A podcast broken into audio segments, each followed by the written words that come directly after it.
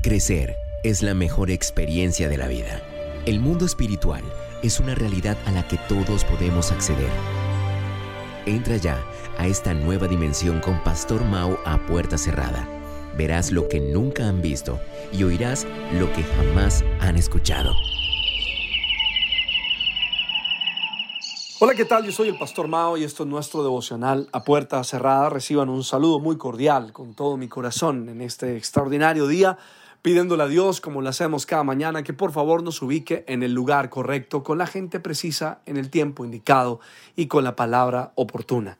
Y que llene nuestro corazón de su paz, también de su dirección, para que podamos hacer su buena, perfecta y agradable voluntad de manera práctica en el día de hoy. Esta mañana me levanté pensando en qué tanto valor le damos al contentamiento en nuestros corazones. Nos hemos puesto a pensar en las implicaciones del contentamiento. Yo te quiero ayudar a pensar en eso la implicación que tiene en la vida espiritual y física, estar contentos. ¿Hemos algún día reflexionado sobre lo que verdaderamente significa estar contentos con todo y satisfechos con lo que tenemos, sabemos y podemos hacer? Mira, Pablo le dijo a Timoteo en una de sus cartas algo muy importante en 1 Timoteo capítulo 6, versos 6 al 9. Escucha bien.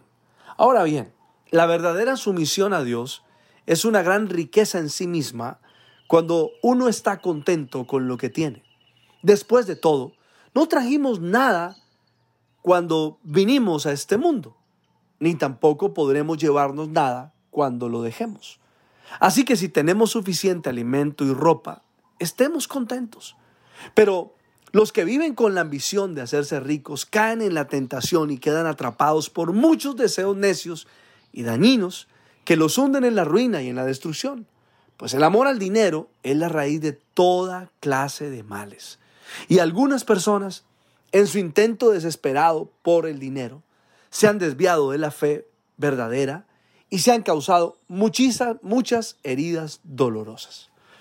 Ahora, estar contento entonces con lo que tenemos, mis amigos, nos enseña a vivir en una vida sometida a Dios y a valorar esa actitud como una riqueza de la vida que no se adquiere con dinero ni con la preparación académica, sino solo con una relación profunda con Dios. Ahora, luego Pablo habla y nos lleva a una reflexión que no todo el mundo saca tiempo para hacer, ¿no? Pero si lo hicieran en su vida y en su relación con la gente, con los que les rodean y con ellos mismos, sería una experiencia fantástica, porque dice, después de todo, no trajimos nada cuando vinimos a este mundo, ni tampoco podremos llevarnos nada cuando lo dejemos. Lo creas o no, tener la convicción de esta verdad en el corazón nos hace productivos con Dios, con nosotros mismos y con el mundo que nos rodea. Nos ayuda a vivir una vida menos plástica, menos material, observando por encima de las cosas y viendo mucho más lejos lo que verdaderamente es importante. Mi pregunta es, si no traemos nada a este mundo, si no nos vamos a llevar nada, entonces, ¿por qué nos amarga la vida o nos complica la existencia tener o no tener? Cuando llegamos a este mundo sin nada en la mano, eso no era lo que nos hacía felices. Eran otras cosas mucho más importantes, sin embargo, caímos en las redes de este mundo plástico y materialista para terminar condicionando nuestra productividad a lo material. Y por ende, un resultado, pues, que al no lograrlo, entonces se llama simplemente descontento. Y nos cuesta contentarnos con lo que tenemos porque por alguna razón absurda pensamos que trajimos algo a este mundo y que nos vamos a llevar todo cuando la verdad es que no nos llevaremos nada.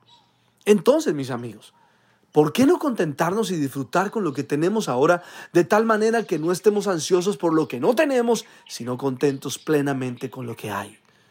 Eso no te hace alguien resignado a lo que tienes. Es distinto el tema, marca la diferencia entre las dos cosas. Pablo dice en el verso 8 a Timoteo, así que si tenemos suficiente alimento y ropa, estaremos contentos. Pero los que viven con la ambición de hacerse ricos, caen en la tentación de quedar atrapados por muchos deseos necios y dañinos que los hunden en la ruina y en la destrucción.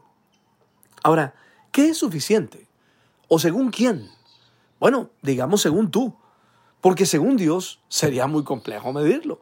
Personalmente, cuando comencé a servir a Dios, bueno, desafortunadamente tuve a mi lado gente descontenta con su salario, criticaban y se quejaban porque consideraban que no era justo lo que les pagaban, cosa con la que nunca estuve de acuerdo, porque mi pensamiento era que si eso era lo que llegaba a mi mano, simplemente era porque Dios así lo quería. Y que si Él consideraba que yo podía tener más, entonces Él mismo lo traería. Pero ahora yo elegí vivir contento con lo que tenía y con lo que tengo. Y ahí fue donde aprendí a disfrutar que lo que llegaba a mis manos era porque Dios lo quería entregar, aunque a muchos les pareciera poco.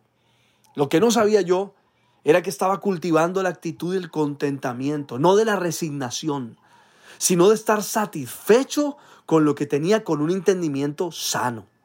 Mis amigos, no ser entendidos de esa verdad espiritual, entonces va a ser que vivamos con una ambición desmedida de hacernos ricos y de esa manera caer en la tentación deseando y sin darnos cuenta de quedar atrapados por deseos dañinos que nos hunden en la ruina. Importante reflexionar esto. La Biblia no está diciendo que no tengas, que no trabajes, que no crezcas financieramente. ¿Dónde lo dice? Lo que dice es que cuando hay un deseo desmedido por hacernos ricos de esa manera, al caer en la tentación, no nos damos cuenta cómo el amor al dinero es la raíz de todos los males de nuestra vida. Creo que es importante tomar en serio lo que el escritor de Hebreos dijo en Hebreos 13:5. Y con esto quiero cerrarlo y ojalá te quedes un rato pensando y reflexionando en esto. Hebreos 13:5. Mantengan su vida libre del amor al dinero y estén contentos con lo que tienen. Porque Él ha dicho, oye bien, nunca te dejaré ni te desampararé. esa es la verdadera razón por la cual puedo estar contento hoy. El Señor dice, nunca te dejaré ni te desampararé. Le pido al Padre, al Hijo y al Espíritu Santo que nos bendiga de una manera súper especial. Soy el Pastor Mao y esto es nuestro devocional a puerta cerrada. Que pases un día súper extraordinario.